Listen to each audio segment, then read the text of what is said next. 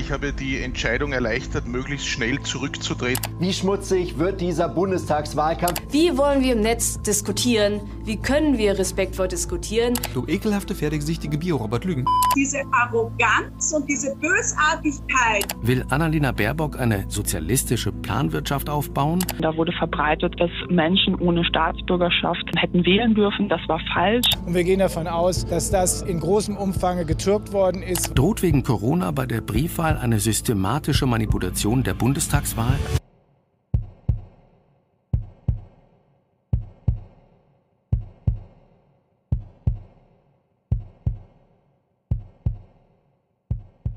Wir begrüßen euch zu einer weiteren Folge von High Society, der Politik-Podcast, der sich kritisch mit demokratischer Teilhabe auseinandersetzt.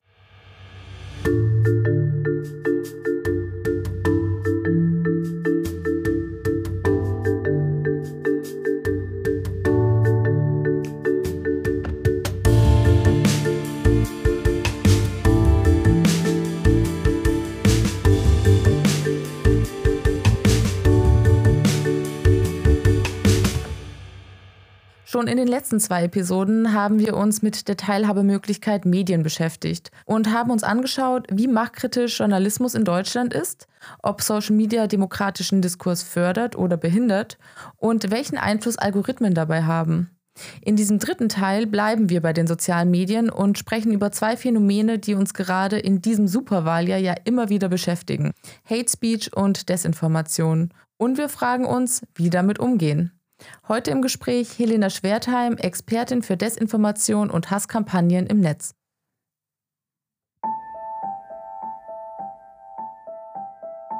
Wir sehen immer mehr und immer wieder, dass Frauen und Minderheiten mehr von Desinformation und negativen Kampagnen oder Hassreden betroffen sind. Und da sehen wir häufig, dass Baerbock ein Ziel der Angriffe mit Verschwörungstheoretischen Inhalten und falschen Informationen sind. Also die Diskussionen im Internet, die funktionieren ja nur noch in Kommentarspalten oder in Likes. Das heißt, es geht eigentlich nur darum, irgendjemand hat Recht und irgendjemand hat Unrecht.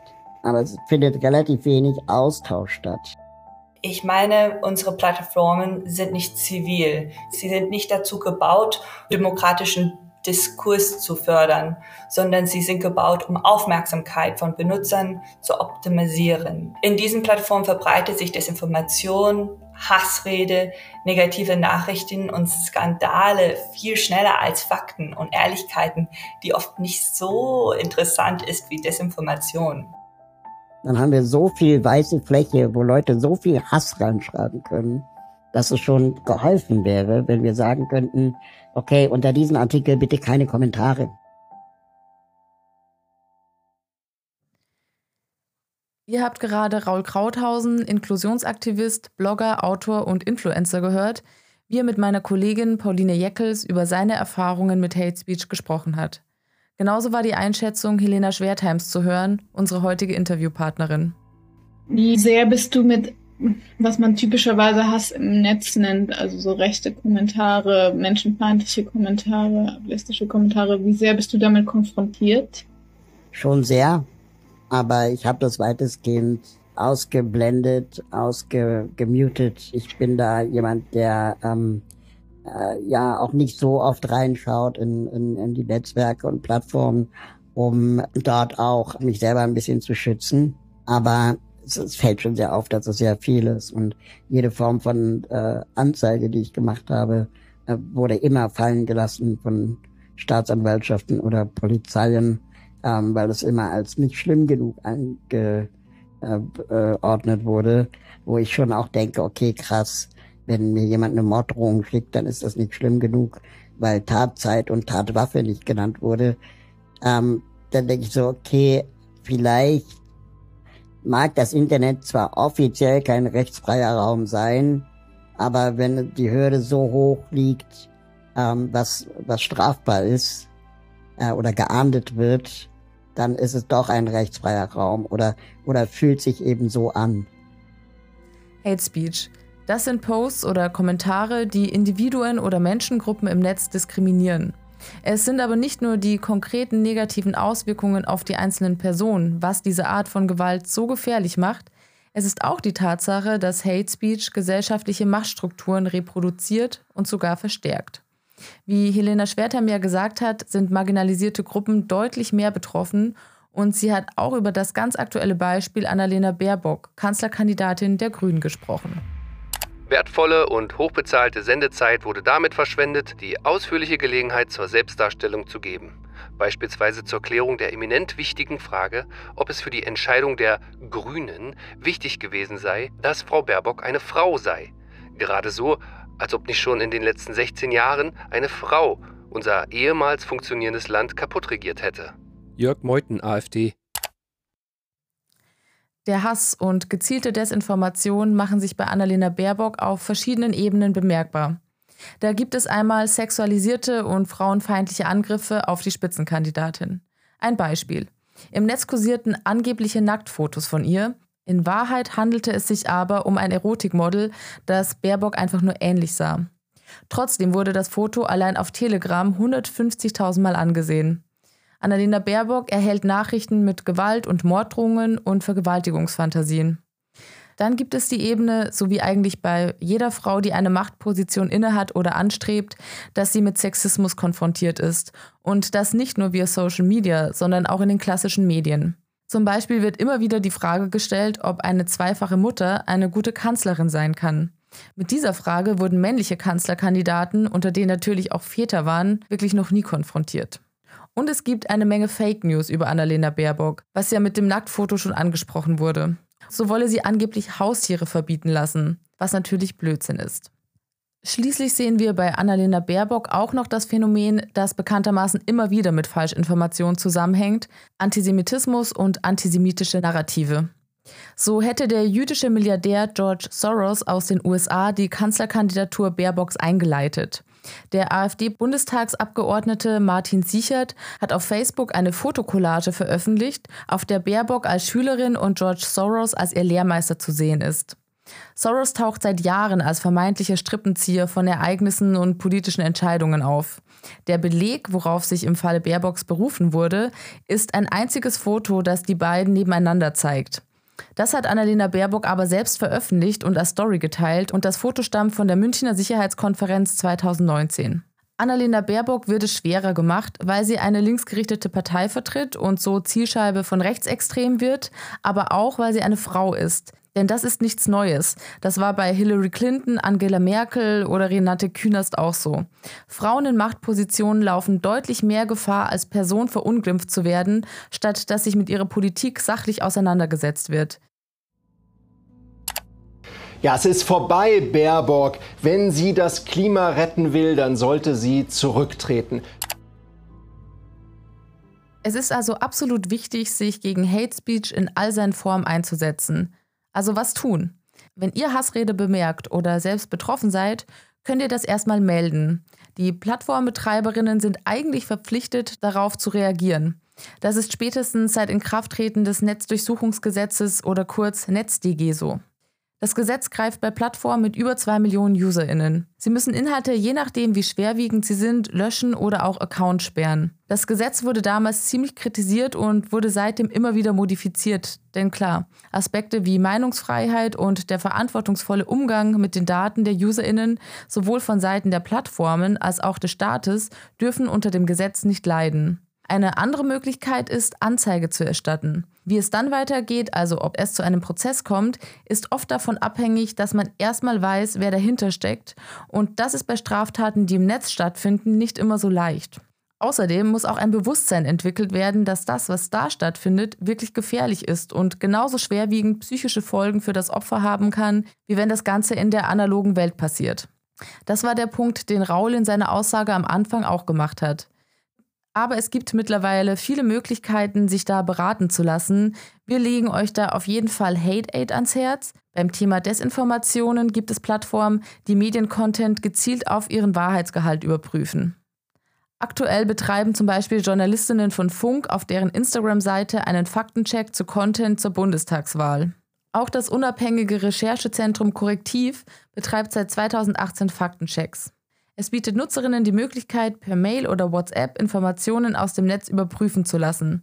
Wenn das jetzt ein bisschen zu schnell ging, keine Angst. Wir haben natürlich alles, worüber ich gerade gesprochen habe, in den Show Notes verlinkt.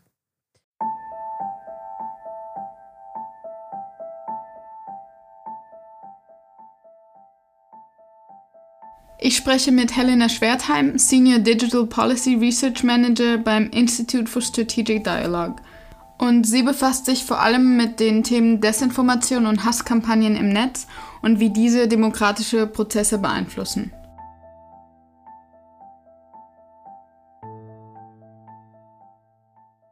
Wie definieren Sie den Begriff Desinformation?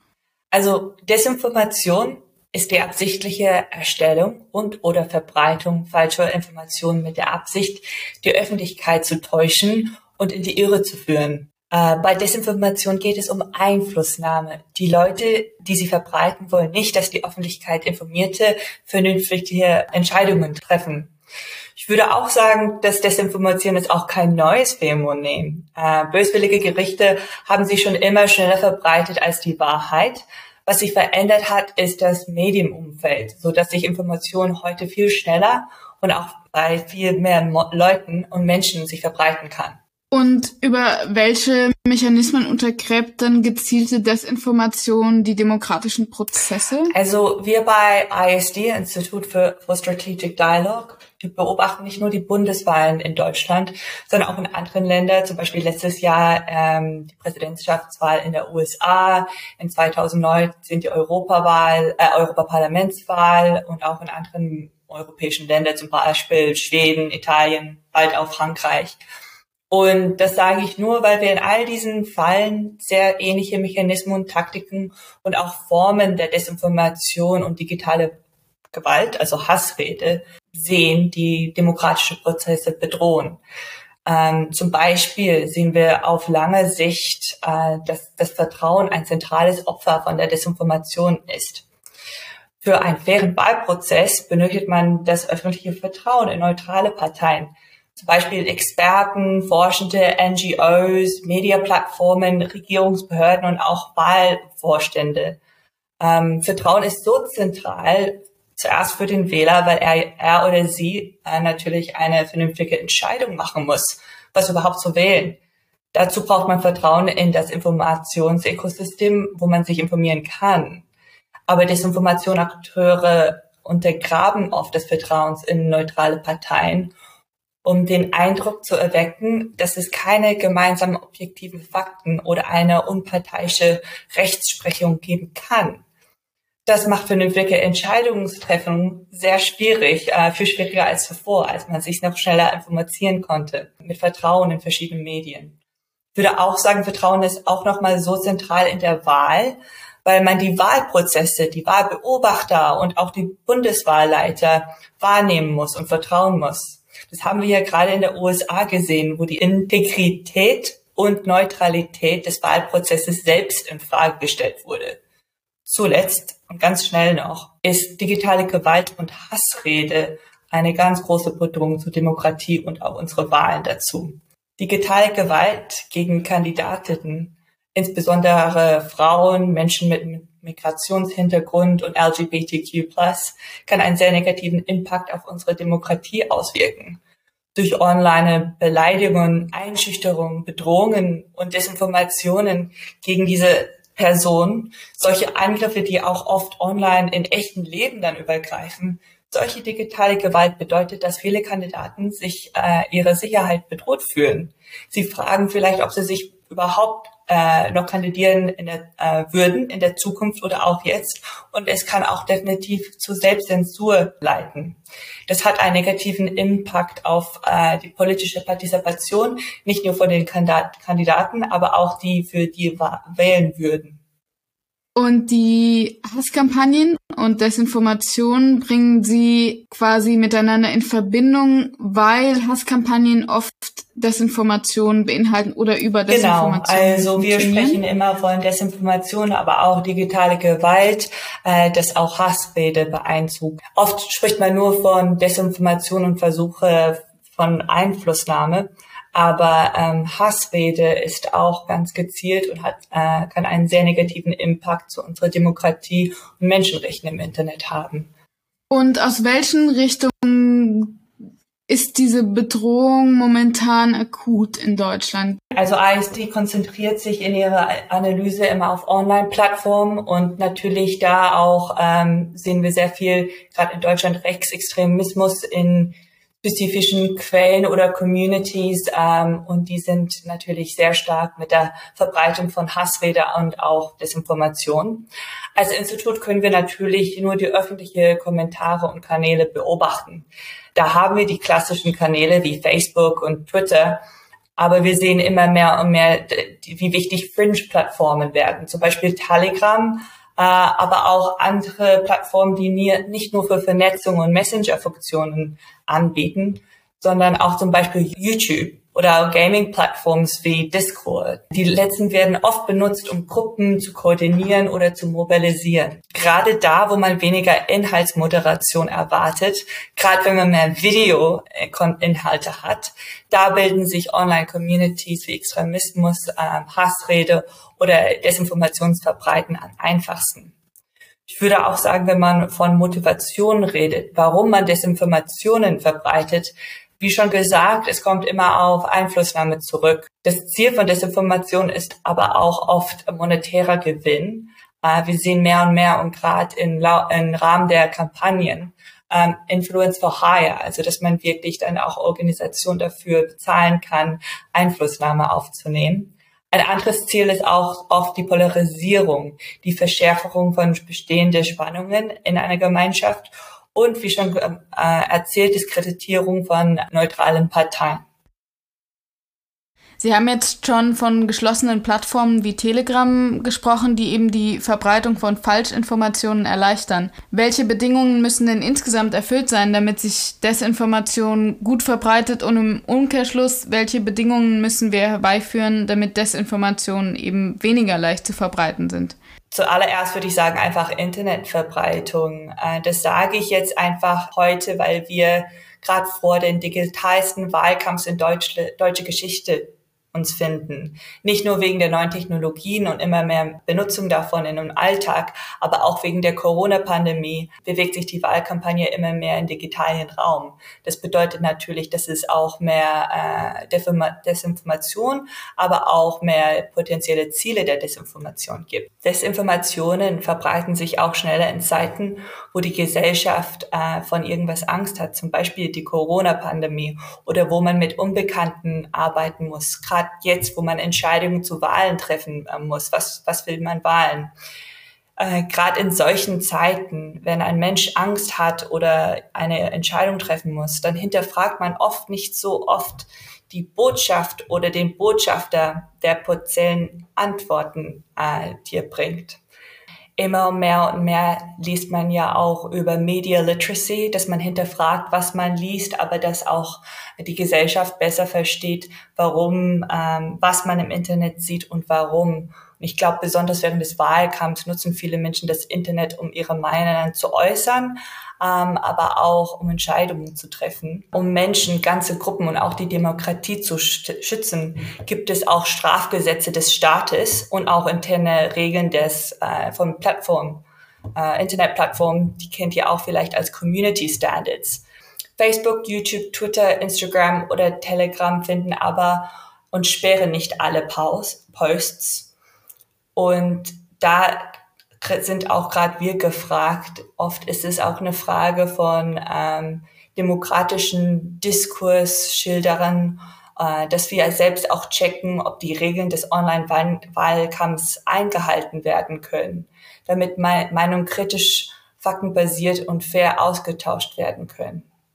Und warum sind gerade Frauen und Minderheiten insgesamt mehr von Desinformationen betroffen? Wir alle kennen jetzt das Beispiel der Kampagne gegen Annalena Baerbock aus den letzten Wochen.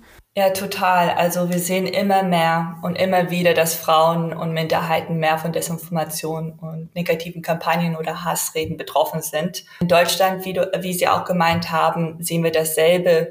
Wir untersuchen auch im Moment in einer Studie den Vergleich von Annalena Baerbock mit ähm, SPD-Kandidat Olaf Scholz und CDU-Kandidat Armin Laschet und da sehen wir häufig öfter, dass ähm, Baerbock ein Ziel der Angriffe mit Verschwörungstheorien Inhalten und falschen Informationen sind. Sie wird ähm, oft angegriffen, sechsmal so oft im Vergleich wie Scholz und Laschet haben wir in unserer Studie gefunden. Nicht nur Angriffe, aber auch ein Opfer der Desinformation und Verschwörungstheorien ist sie geworden. Warum das passiert? Ich meine, unsere Plattformen sind nicht zivil. Sie respektieren, sie sind nicht dazu gebaut, für demokratischen Diskurs zu fördern, sondern sie sind gebaut, um Aufmerksamkeit von Benutzern zu optimisieren. In diesen Plattformen verbreitet sich Desinformation, Hassrede, negative Nachrichten und Skandale viel schneller als Fakten und Ehrlichkeiten, die oft nicht so interessant ist wie Desinformation. Dazu würde ich aber auch sagen, dass digitale Zivilräume sind möglich, wo jeder mitmachen kann, ohne um ihre Sicherheit oder würde fürchten zu müssen.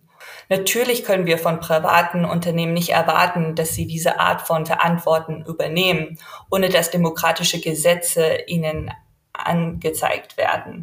Und wie kann ich mich selbst als Userin vor Beeinflussung durch gezielte Desinformation schützen und so ein bisschen vorsichtiger mit Informationen vor allem aus meiner eigenen Filterblase umgehen? Also wenn ich selbst jetzt auf Instagram bin ähm, und meine eigene Meinung immer wieder in meinen Feed gespielt bekomme. Wie erkenne ich es, wenn die Informationen falsch sind oder wie kann ich mich da schützen?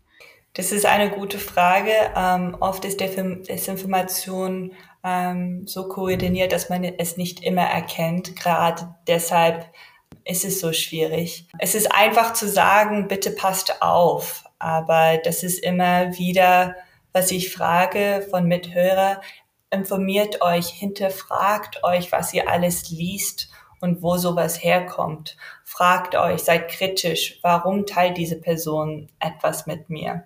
Oft würde ich auch sagen, ich kenne das auch selbst in meinem Leben, ich benutze immer paar selbe Kanäle, ich lese immer von denselben Nachrichten-Apps, äh, was in der Welt so umgeht ich würde auch sagen, versucht äh, ein breiteres Netz zu werfen, wenn ihr euch informiert. Liest von äh, traditionellen Medien, auch nicht nur von links, auch von rechts oder auch was Zentrales.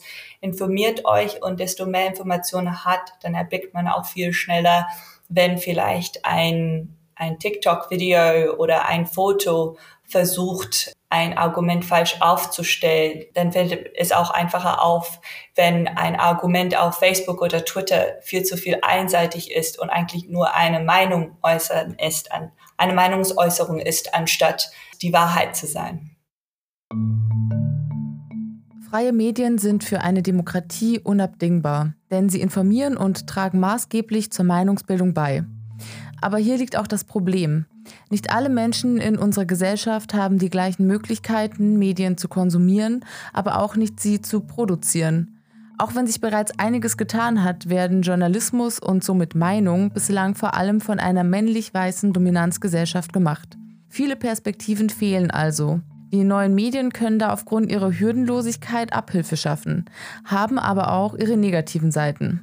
Dahinter stehen Konzerne, die nach Marktlogiken funktionieren und nicht dafür gedacht sind, demokratischen Austausch zu fördern. Richtig gefährlich wird es sowohl für Individuen als auch für eine Gesellschaft, wenn Hassrede und Desinformation ins Spiel kommen. Diese Phänomene, hinter denen oft gezielte Strategien stecken, diffamieren Menschen, die, wie wir gehört haben, oft einer marginalisierten Gruppe oder Minderheit angehören und stören oder gefährden demokratische Prozesse. Dazu würde ich aber auch sagen, dass digitale Zivilräume sind möglich, wo jeder mitmachen kann, ohne um ihre Sicherheit oder Würde fürchten zu müssen. Natürlich können wir von privaten Unternehmen nicht erwarten, dass sie diese Art von Verantwortung übernehmen, ohne dass demokratische Gesetze ihnen angezeigt werden.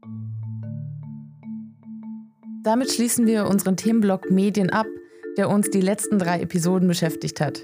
In der nächsten Folge geht es um das Verhältnis von Kunst und Politik und wir freuen uns auf jeden Fall, wenn ihr dann auch wieder reinhört. Genauso freuen wir uns über das Abonnieren des Podcasts und natürlich Sternchen und Herzchen. Wir bedanken uns bei euch fürs Zuhören und sagen bis zum nächsten Mal. Tschüss.